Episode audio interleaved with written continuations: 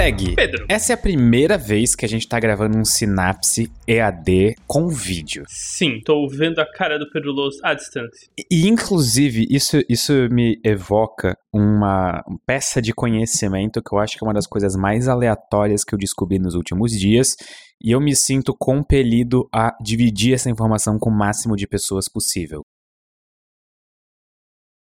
A gente está se vendo por vídeo, pela internet. Mas nem sempre a internet teve vídeo. Já parou pra pensar, inclusive, a gente viveu meio que o começo da internet. A- a- assim, a gente não pegou o começo, começo. A gente pegou já quando ela tava mais ou menos estruturada, assim, entrando na massificação. Eu chamaria, a gente pegou a popularização da internet. A gente Isso. pegou bem a transição em que a internet era algo restrito para uso específico, para quando a internet se tornou uma presença global constante, enfim. E aí eu tenho uma pergunta pra te fazer. Quando você começou a usar a internet, Greg, e sei lá, que você passava o dia inteiro, voltava da aula e ia jogar Tibia ou algo do tipo, você tinha webcam? Não. Você lembra se vídeos eram um formato comum na internet? Eu lembro que em algum momento eu acessava sites que tinham vídeos tipo em flash. E a Uhum. maior parte dos vídeos eram, tipo, ou animações ou alguma coisinha assim. Na, a primeira forma de vídeo, até na real, que eu comecei a acessar mais comumente pela internet, foi justamente baixar conteúdo que eu queria ver. Porque o vídeo simplesmente demorava pra carregar, a internet era lenta. Então você Uhum. deixava lá baixando,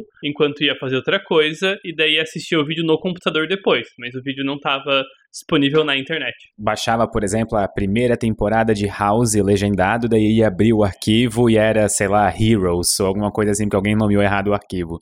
Enfim. É, eu, eu- demorei muito tempo pra aprender que eu precisava de codecs pra abrir os vídeos e, enfim, é, até eu aprender a realmente baixar algo que eu conseguisse abrir o vídeo, eu demorei. Ou seja, os primeiros dias da internet realmente foram algo especial e a gente vai lembrar pra sempre. Mas, Greg, quando você acha. Eu, eu acho que tu conhece essa história, mas entre nela comigo. Quando você acha que surgiu a primeira webcam da história do planeta? Eu vou chutar que é relativamente antigo, vou chutar anos 70, 80. Tu conhece a história? Não, eu chutei aqui por. Tá, então na hora que eu te contar intuição. o motivo pelo qual criaram a webcam, eu acho que tu vai dar gargalhada. A primeira webcam da história foi criada em 1991, justamente num laboratório de computadores da Universidade de Cambridge.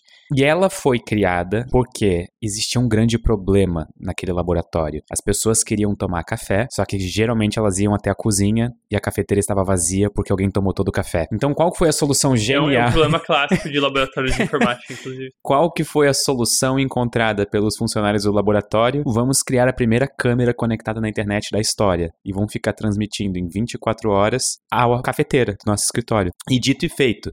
Só que na época, é, eles criaram essa página e eles criaram esse vídeo que era, era uma câmera tipo, em, em escala de cinza, assim, não tinham cores, e era de 128 por 128. Era literalmente só o suficiente para ver se o café estava cheio ou vazio, a, a, a cafeteira. E essa stream ficou no ar ininterruptamente até 2001. Ela só parou porque eles tiveram que se mudar de laboratório. E então eles tiveram que desligar a stream. Inclusive, a, a última imagem da, da- dessa stream é justamente uma mão puxando o cabo da cafeteira, sabe? E Ah, aí a stream acaba porque eles tiveram que se mudar. Mas enfim, é uma peça de curiosidade. É, eu até escrevi um, um short sobre isso, porque eu achei o motivo simplesmente hilário, sabe? É, é realmente serendipidade na ciência. Eu, eu acho que esse é o tipo de coisa que quando eu cruzo esse tipo de historinhas que dão sabor ao progresso tecnológico científico é a minha coisa favorita que eu acabo aprendendo quando eu tô pesquisando pra fazer um vídeo, um episódio de sinapse. Ou algo assim. É, e, e é até nessa energia que eu quero te perguntar algo, Pedro. Qual foi a coisa mais surpreendente que você aprendeu sobre um tema que você achava que você já entendia? Daí você foi pesquisar melhor, você tinha uma ideia na sua cabeça do que aquele tema é, era, você foi pesquisar melhor e viu, nossa, tem esse detalhe que, que muda a perspectiva inteira da coisa. Eu nunca tinha, nunca tinha entendido isso. Esse é o tipo de pergunta que eu vou, eu vou precisar pensar. Mas eu tive uma sensação parecida, que eu não sei se serve com o que tu tá dizendo. Mas, por exemplo, eu sempre li muito e estudei muito espaço e viagens espaciais. Quando eu descobri pela primeira vez que era mais difícil de sair, de chegar até o Sol do que chegar no sistema solar, isso mudou completamente a minha perspectiva de o que realmente significa distância no espaço. Então, foi um desses grandes momentos de quebra de perspectiva pra mim, pelo menos. Ah, acho que é uma excelente resposta, que realmente a gente falou várias vezes disso, né, de como viagem no espaço. Ok, as distâncias são importantes, mas muitas vezes é mais uma questão de energia do que de distância. E algum tempo atrás, quando eu planejei esse tópico era recentemente, mas a gente conseguiu. Uh, a agenda da gravação ficou um pouco uh, esburacada aí por conta de imprevistos, mas enfim. É, algum tempo atrás eu pesquisei um tema que eu já tinha citado em vários vídeos antes e eu achava que eu entendia ele. E assim que eu li o capítulo introdutório do livro sobre, eu pensei, nossa, esse detalhe muda tudo sobre isso e eu nunca sabia que isso era a parte essencial da ideia que é a hipótese da Terra rara. Então, Pedro, é, me explique o que vem à sua mente quando você pensa Terra rara? Ou pelo menos o que vinha se você. Eu acho que você já revisou o meu roteiro, então talvez. É, não, mas assim, spoilers aí. Eu vou, eu vou fazer o exercício de. Eu vou fazer o exercício de inocência daqui para frente. Certo. Obrigado. Porque antes de ter revisado o roteiro, eu tinha outra visão, realmente. E eu comecei a. Eu, eu, eu fiz um update na visão que eu tinha a partir do roteiro que você escreveu de, de Terra Rara. Então, eu vou oferecer aqui a visão pré-ler mais sobre Terra Rara, como eu imaginava antes. Então, o que, que eu imaginava quando alguém falava em Terra Rara? Eu imaginava que talvez seja um dos motivos pelo qual a gente não vê vida ao redor do universo em todos os cantos do universo, porque a Terra, de alguma maneira, seja rara. Só que daí, por que exatamente ela é rara, aí tá em discussão. Pode ser, é, geralmente quando eu é, lia sobre o assunto, na minha cabeça inclusive, estava muito mais em relação ao local que ela ocupa no sistema solar e ao tipo de estrela que ela orbita, do que necessariamente alguma característica da Terra em si. É, o, a hipótese da Terra rara é uma das possíveis respostas do paradoxo de Fermi. O paradoxo de Fermi é o conflito entre que, se você assume que as condições do sistema solar são relativamente comuns, em que as condições necessárias para a vida são relativamente comuns, o que é uma hipótese bem razoável porque a Terra tem vida, você espera que o universo esteja recheado de vida, incluindo vida inteligente. Então, se esse é o caso, existe a expectativa de que a essa altura do campeonato a gente já teria detectado algum sinal de vida inteligente no universo. Ou até, na versão original, era até o Fermis perguntando: pera, por que, que os aliens não chegaram na Terra e invadiram ainda? Por que, que os aliens não estão aqui? Então, essa disputa entre se a Terra é um planeta relativamente mundano, um planeta medíocre, comum no universo, a gente devia ter visto aliens, mas a gente não viu aliens. Então, onde é que está o problema? A, a, maior parte das respostas, é, é, como por exemplo, a, a que o pessoal adora na internet, que é a hipótese da floresta negra, que todos os aliens, na verdade, estão com medo de, de serem detectados e serem atacados por outros aliens.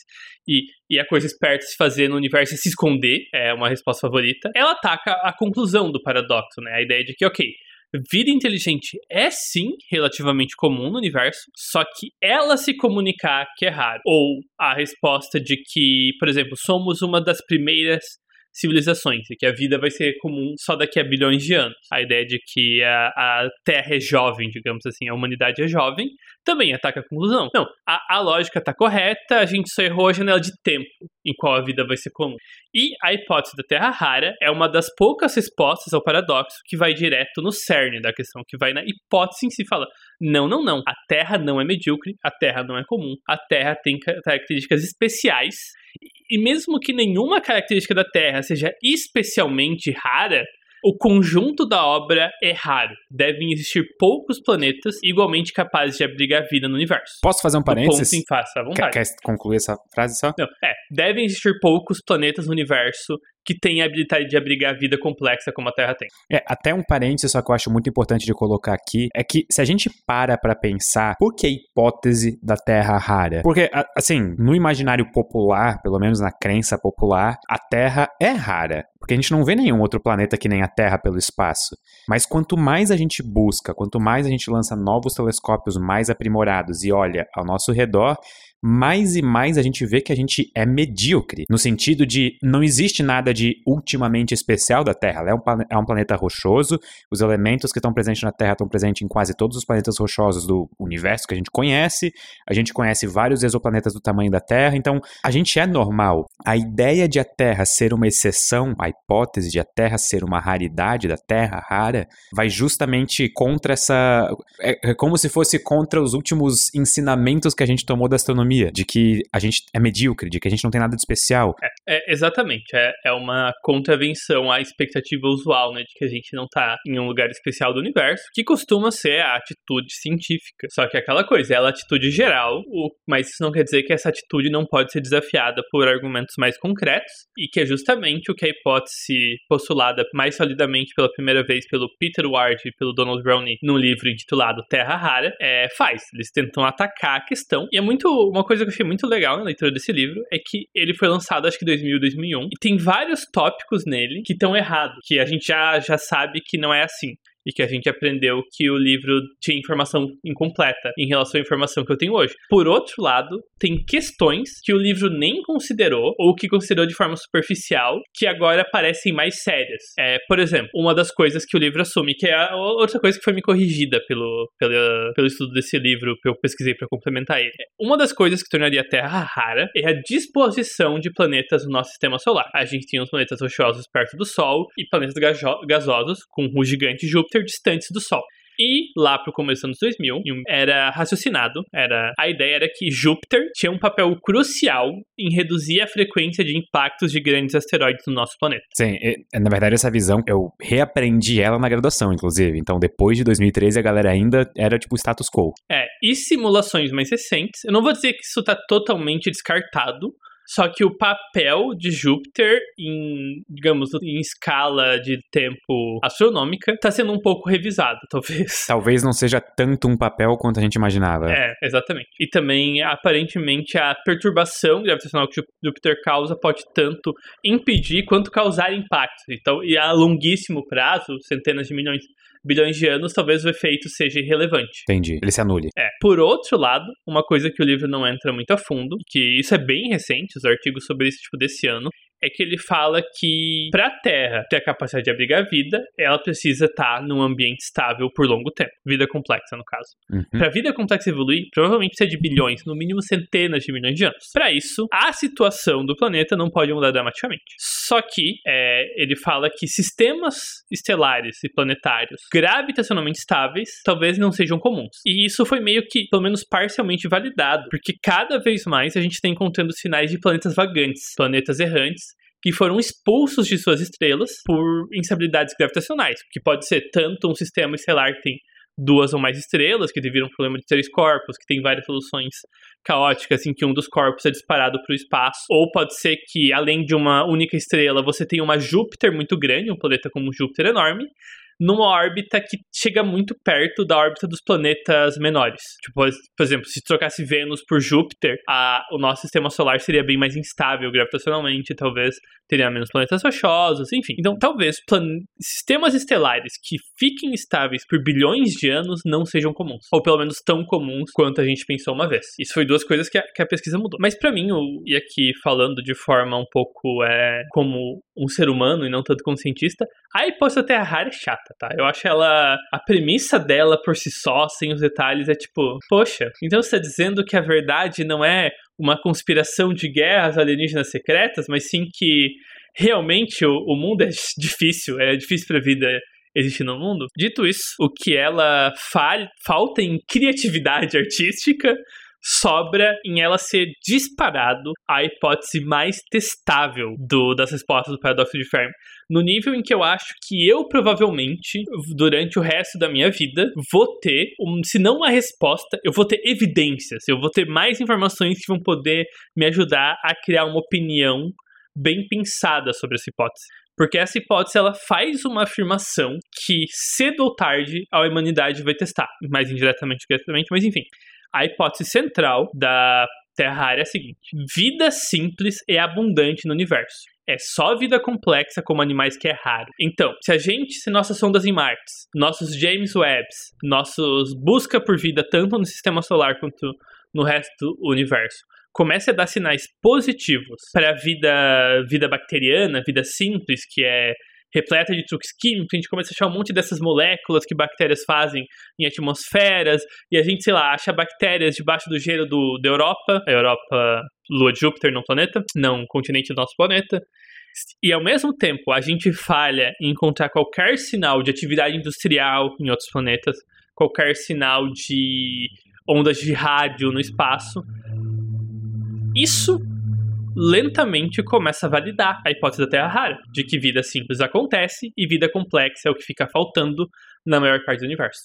É, eu cada vez mais, é, pelo menos em questão do tópico de busca por vida extraterrestre, eu fico convencido, ou pelo menos viro ainda mais simpático à ideia de que vida não é raro e vida complexa que é raro. Então, mesmo que não seja pela hipótese da Terra rara, mas essa peculiaridade de a vida complexa ser muito difícil de existir e provavelmente vida como a gente, tipo, sei lá, vida bacteriana, vida extremamente simples existir praticamente em todo o universo, me, me soa como algo totalmente plausível, sabe? Até porque, por exemplo, o, a, a, lua que tu citasse, é a lua Europa, é de Júpiter, né? A lua, lua Europa de Júpiter ou é de, Saturno? é de Júpiter? Eu sempre confundo qual lua é de qual lugar, mas enfim. Ela provavelmente tem um oceano salgado embaixo da superfície extremamente congelada. E provavelmente, por ela estar tá próxima de Júpiter, ela também tem atividade geotérmica. Ela está sofrendo efeito de maré e a crosta dela está constantemente sendo moldada, mudada, é, impactada e tudo mais. Então é bem possível que lá exista uma coisa que provavelmente auxiliou no surgimento da vida aqui na Terra, que são aquelas é, mini, mini ventosas é, no fundo do oceano, sabe? Na, na crosta, assim, Sim. que expelem isso, que expele calor e alguns minerais é, específicos em que a vida poderia surgir ao redor. Então, eu concordo contigo na visão de que provavelmente no nosso espaço de vida a gente ainda vai ter uma confirmação ou uma negação ainda maior de que a hipótese da Terra rara está no caminho certo ou não. Porque eu, eu, eu, concordo contigo que, embora seja muito mais sexy a ideia de aliens ficando em silêncio porque tem medo de todo mundo, isso é muito mais é, poderia virar um filme muito melhor do que a hipótese da Terra rara. A hipótese da Terra rara parece ser a mais testável, sabe? Que não depende tanto de, de sei lá, intenções alienígenas que a gente nem tem como saber se existem ou não. Então, Pedro, é, vamos só então fazer um, um rundown, vamos fazer uma listagem de por que, que o Peter Ward acha que a Terra é rara, quais são os fatores que ele acha que tornam a Terra um planeta excepcional. Partiu. E a gente começa das grandes escalas. Uma coisa que eu acho que eu já vou apontar é o seguinte: esses fatores individualmente não são raros. É justamente o conjunto da obra que é raro. Só houve um outro, um outro parece raro. O primeiro é que a gente não pode orbitar qualquer estrela. Existem estrelas que não são adequadas à vida, pelo menos vida complexa. Estrelas muito grandes viram supernovas em milhões, centenas de milhões de anos, o que é muito rápido para a vida complexa evoluir. Sem contar que, uma vez que eu estou é, citando aí um youtuber médico, supernovas são incompatíveis com a vida. É, eu acho que essa é uma afirmação que não, é, sabe, não, não, não tem nem como botar citation needed em cima, assim, é, é.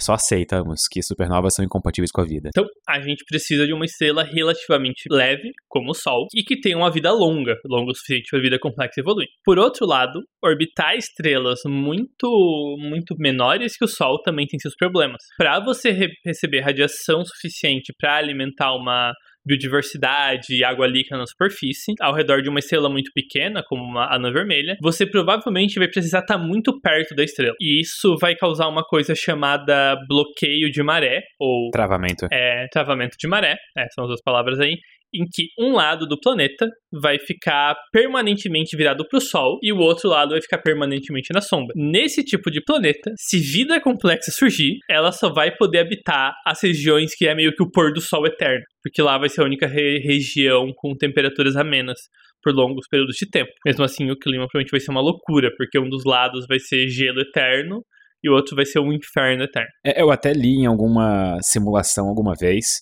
que um planeta desse tipo, com essas características, provavelmente teria eventos climáticos extremos o tempo todo, tipo ventos extremamente fortes, porque seria literalmente um lado com uma onda de calor eterna que nunca para, e o outro lado com uma, um inverno rigoroso infinito. Então, além da estrela ter o tamanho certo, é precisa ter a composição química certa. Isso limita quando no universo a vida pode surgir. Se você surgir nas primeiras gerações de estrelas, elas não tinham metais suficientes para o resto delas formarem planetas rochosos. E se você ir muito para o futuro, elementos radioativos que estão se formando cada vez menos, porque as estrelas tendem a ficar menor e menor com a evolução do universo, vão existir menos elementos radioativos para formar planetas.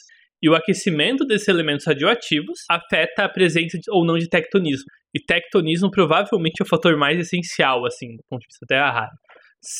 E eu acho que o que eu mais concordo, assim, tectonismo parece ridiculamente importante. A gente vai chegar lá. Então, isso limita a onde a vida pode surgir de duas formas. Muito cedo do universo não rola vida porque falta metais pesados, e muito pro futuro os metais radioativos necessários acabar. Além disso, a mesma dinâmica acontece em relação à galáxia. Muito longe do centro galáctico, as estrelas tendem a ter uma metalicidade menor. Então, talvez não tenha tanto material para formar planetas rochosos assim. E muito perto do centro galáctico é uma região gravitacionalmente estável, onde é muito fácil que seu sistema estelar seja visitado por outras estrelas ou que algum evento gravitacional bizarro expulse planetas das suas. Então, tem uma faixa na galáxia onde a vida pode acontecer e uma faixa no tempo onde ela pode acontecer, tanto por conta de estabilidade gravitacional quanto de ser uma estrela do tipo certo, com a metalicidade certa, com a duração correta. Dito isso, nessa faixa de tempo e região de espaço, só na nossa galáxia, tem estrela pra caramba, incluindo estrela parecida com o Sol. A gente ainda tá falando em possivelmente milhões de estrelas capazes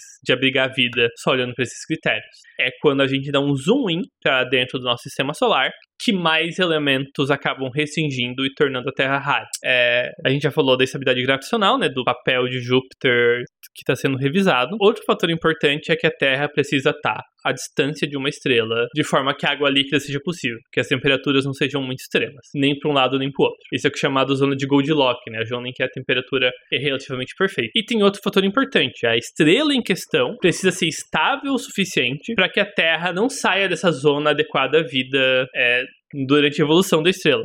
E outro fator importante sobre a zona habitável é que a zona habitável não depende só da estrela. A Terra, por exemplo, Marte e Vênus também estão na zona habitável, mas justamente pela falta de tectonismo, elas não conseguiram manter água líquida e uma, um clima estável por longos períodos de tempo. É estranho pensar que, a atmosfera de um planeta foi meio que soprada com o tempo. É, exatamente. Ou no caso de Vênus, não, né? No caso de Vênus só ficou lá mesmo e, e é isso, não voltou pro, ficou, pra embaixo ficou, da. Faltou ser soprada, é, é. E é aqui que entra o tectonismo. Então, por que, que a Terra tem tectonismo? Porque a Terra tem uma quantidade adequada de materiais radioativos no manto, que derrete, e assim, derreter é um termo um pouco amplo aqui, tá? Porque ele ainda é muito, muito mais denso que a maior parte dos sólidos da superfície, mas você tem essa camada de um manto magmático relativamente fluido. Em cima dele tem uma região de rocha menos densa, como o gelo flotando em água, só que nesse caso é magma derretido e magma congelado em rocha. Além disso, a gente tem a quantidade certa de água para que exista uma água sirva de lubrificante e permita que as placas tectônicas deslizem de forma melhor. As placas tectônicas causam dois efeitos que têm funções opostas e que combinados criam um clima estável por bilhões de anos, que é a, o ciclo do carbono. Você sabe qual é o ciclo do carbono? Que é tipo o ciclo da água, só que por carbono.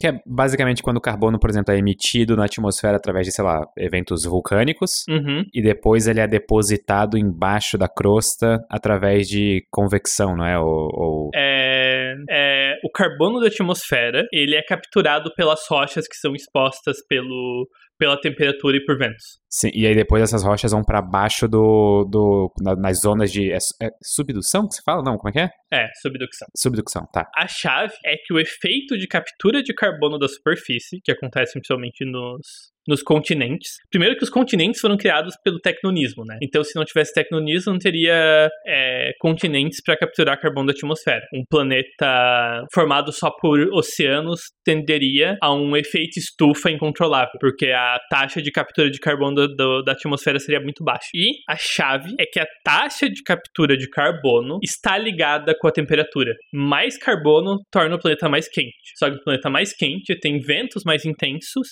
e a erosão acontece mais rápido, o que acelera a captura de carbono. Então, se o planeta começa a tentar ir para um Vênus da vida e ficar excessivamente quente para a vida, o efeito de remoção de gás carbônico dos continentes acelera e freia esse aumento brusco de temperatura. Uhum. Da mesma forma que se o planeta começar a virar uma bola de neve, como basicamente aconteceu, a gente acha, esse efeito diminui e o vulcanismo tem tempo de repor o gás carbônico da atmosfera. Então não é necessariamente que o clima fica estável, assim, de não ir para extremos mas é que ele fica uhum. num equilíbrio estável, no sentido de se ele for para um extremo, ele volta pro normal eventualmente. É, exatamente, tipo uma mola, assim. E assim, ele é estável para escalas astronômicas, ainda é variações de dezenas de graus Celsius para os dois lados, Só que assim, Mercúrio, de um lado pro outro, valia em basicamente mil graus. Aham. Então, É.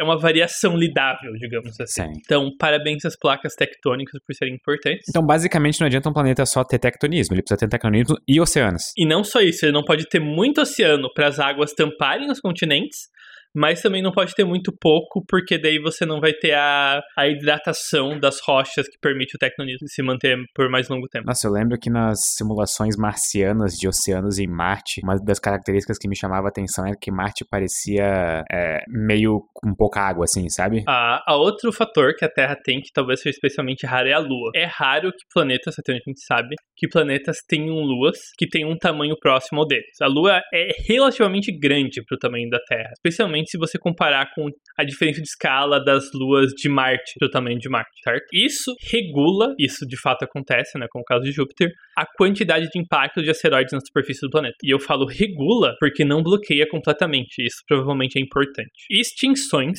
provavelmente são essenciais para a evolução de vida complexa. E eu acho esse fato muito divertido. É, essa, essa frase sempre me pega. É, porque, de fato, quando uma extinção acontece, seja por uma. Assim, todas as extinções do nosso planeta foram por. extinções de massa, foram por mudanças rápidas no clima. A extinção que matou os, os dinossauros, falar a extinção que matou os asteroides devido ao impacto de um grande dinossauro. Não, pera. É, o- a maior parte da extinção veio depois, na mudança climática abrupta que jogar um monte de poeira na atmosfera gerou. Isso, imediatamente, joga a diversidade biológica lá embaixo. Extinção em massa. Morre 70, 50, 80% das espécies. Só que, até onde a gente entende, a longo prazo, a abertura desses novos nichos biológicos por conta da extinção incentiva o aumento da biodiversidade e permite que novas tentativas de ocupar esse nicho apareçam. E é justamente só quando rola essas extinções em massa que a vida do planeta parece mudar mais drasticamente. E é justamente provavelmente ter uma quantidade razoável de extinções com tempo suficiente para a recuperação da biodiversidade acontecer e possivelmente a evolução de uma espécie inteligente nesse meio tempo. Só que é, extinções também não próximas o suficiente para assim que alguma coisa mais legal acontecer, uma extinção nova acontecer e desfazer. Então você provavelmente quer que as extinções aconteçam na janela de tempo em que vida inteligente pode surgir e aprender a evitar a próxima extinção. É só uma junção de fatores muito específica, cara. É, É assustadoramente específico. O, e isso só falando dos aspectos basicamente geológicos e astronômicos do planeta. É O, o livro em, em si, que é que eu não vou entrar muito, porque eu acho que tem livros que fazem isso melhor, ele fala também muito da, das necessidades biológicas, né? Como que a, a história da vida é complicada. Só que eu acho que são um episódio que merece a ajuda de um biólogo aí para entrar em mais detalhes. Sim. E a conclusão do livro é a que eu falei. Vida simples é comum, porque se você tiver uma poça de água quente e os químicos certos, bactérias dão um jeito de viver ali. Bactérias têm uma diversidade química absurda e deixam a gente no chinelo. Bactérias respiram qualquer coisa que tiver na frente delas. Uhum. Inclusive ferro. Inclusive respiram ferro, respiram o que precisar. Humanos e animais complexos só respiram oxigênio, só existem numa faixa bem mais limitada de temperaturas. Dito isso, animais complexos têm uma variedade maior de forma, então você tem esse contraste, né? Vida bacteriana tem uma diversidade química muito grande. E vida animal é quimicamente simples em comparação às bactérias, mas tem uma diversidade de formas muito grande. Que é legal, é complementar aí. É, eu gosto da hipótese da Terra rara, Greg. O cientista em mim gosta dela mais do que das outras, e o fã de sci-fi em mim prefere as versões mais artísticas aí. Eu concordo totalmente.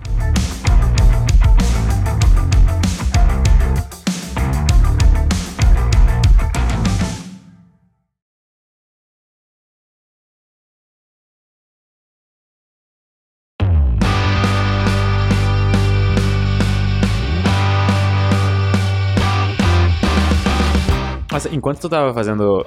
talvez isso possa entrar no episódio ou não, né? Mas como minha mente fica voando o tempo todo, enquanto tu tava falando sobre hipóteses da Terra rara, eu fui clicando de página em página no Wikipedia, porque isso é uma coisa que eu faço, aparentemente, em cada hiperlink. E aí eu caí na página da água em Marte, né? E aí eu lembrei de uma coisa que eu absolutamente tinha esquecido, e eu não sei como que eu tinha esquecido, mas, assim, existem evidências muito fortes de que água líquida escorre na superfície de Marte. Tu lembra desse anúncio de setembro de 2015? Lembro. Então, eu vou até te mandar a imagem aqui, daí talvez seja interessante a gente colocar no episódio, mas essas listras pretas que a gente vê é, ao longo do. Isso é uma montanha, basicamente. Tem um nome específico para isso, mas eu não sei qual é o nome desse formato aí. Mas basicamente essas linhas pretas apontam em um tipo de água extremamente cheia de minerais, assim, que pode escorrer de maneira líquida na superfície de Marte em épocas específicas do ano. E também ela só não evapora por causa desses minerais é, que estão, tipo, dissolvidos nela. Eu achei isso muito interessante. É, isso é uma coisa que eu espero que. Eu acho que a curto prazo não vai ser tão possível, mas eu me pergunto o quão amplo é a, a diversidade de fenômenos geológicos em planetas que não são a Terra, sabe? Tipo, de quantas formas diferentes um planeta pode ter ciclos e usar ou não usar, ou reusar os materiais que compõem ele. Eu acho que isso é um exemplo de um fenômeno marciano de água, que é muito legal. É, até esses dias eu tava lendo sobre evidências de vida em Marte. É, inclusive, eu fui procurar a página da Wikipedia para achar a informação que eu tava procurando e aparece Life on Mars, a música do David Bowie. Então, Bowie, Bowie, não sei como é. Mas basicamente existem, por exemplo, algumas várias coisas inexplicadas em Marte até hoje. Algum, algumas missões, por exemplo, fizeram experimentos e encontraram, sei lá, variações sazonais na concentração de, se eu não me engano, era gás carbônico ou dióxido de enxofre, alguma coisa assim. E isso seria, assim, possivelmente uma bioassinatura. Só que como nenhuma outra evidência que corroborasse a hipótese da bioassinatura foi encontrada, então eles meio que descartam essa hipótese. Mas eu acho muito interessante que a maior parte da exploração, quer dizer, 100% da exploração de Marte hoje, da busca por vida em Marte, foi feita por robôs e robôs são extremamente limitados nesse tipo de pesquisa. Então a gente não consegue, por exemplo, cavar buracos super profundos. Porque hoje em dia, eu acho que existe uma boa noção de que se vida não complexa, bacteriana, existir em Marte, ela provavelmente está embaixo do solo, em antigos tubos de lava que foram esculpidos ao longo de bilhões de anos, ou possivelmente embaixo de um mar congelado que fica na calota polar norte. Só que essa calota polar tem um metro de gelo seco, gás carbônico congelado em cima, mais alguns metros de provavelmente água água em estado tipo gelo, só que é uma mistura assim, de água com alguns outros minerais, por isso que ela fica nesse estado. E só então, lá embaixo, que tu acharia água líquida que seria o suficiente para talvez sustentar um ecossistema ou coisa assim. Cara, eu acho isso tudo muito fascinante. Eu lembrei de um fato, não é um fato perturbador, mas aquelas curiosidades que é recolocam algo que você conhece de outra forma, mas na maior parte do universo, gelo é um tipo de rocha. Sim, é, é. É um tipo de pedra. Sim. Isso é muito legal. Então, o problema nunca é encontrar água, e sim água líquida vida. Por isso que eu fico meio triste quando eu vejo aquelas páginas de, sei lá, Twitter, assim, que ficam postando notícias de ciência, só que daí três quartos das notícias é algo do tipo: cientistas descobrem oxigênio no universo. Tipo, oxigênio é literalmente um elemento da tabela periódica e é um dos primeiros tá, a serem tá. formados em estrelas, sabe? Ou, por é, exemplo, notícias do tipo: água é encontrada em asteroide. Sim, é, a água é encontrada em asteroide o tempo todo. Inclusive, cometas são feitos de água, basicamente. Greg, meu cérebro tá indo muito longe, olha só, encontrei uma foto de Marte na última era glacial. Olha só que legal. É basicamente uma. É, não, pera, tem que abrir o link. A, a, imagem tá errada. Eu tô vendo. Cara, que, que fantástico. É, é, que legal. É basicamente um monte de areia com dois gelos no topo. É, eu, eu tenho só falado dar um disclaimer aí que eu falei do ciclo do carbono e dado o contexto global, assim, preciso botar isso como asterisco. Esse ciclo opera em escala de centenas de milhões de anos. Não é não é isso que vai resolver o aquecimento global, tá? Só só pra ninguém entender errado. Hein? Ah, eu acho que tu pode ficar tranquilo que o nosso público que ouve a gente, eu acho que eles é. estão bem certos do, ah, do da origem antropos, antropogênica do aquecimento global. É, é, é, mais pra tirar das minhas costas aí do que por outra coisa. Ah, tá. Não, faz sentido, faz sentido. Então, encerramos aqui, Pedro? Encerramos aqui. Muito obrigado. E até a próxima. Turu.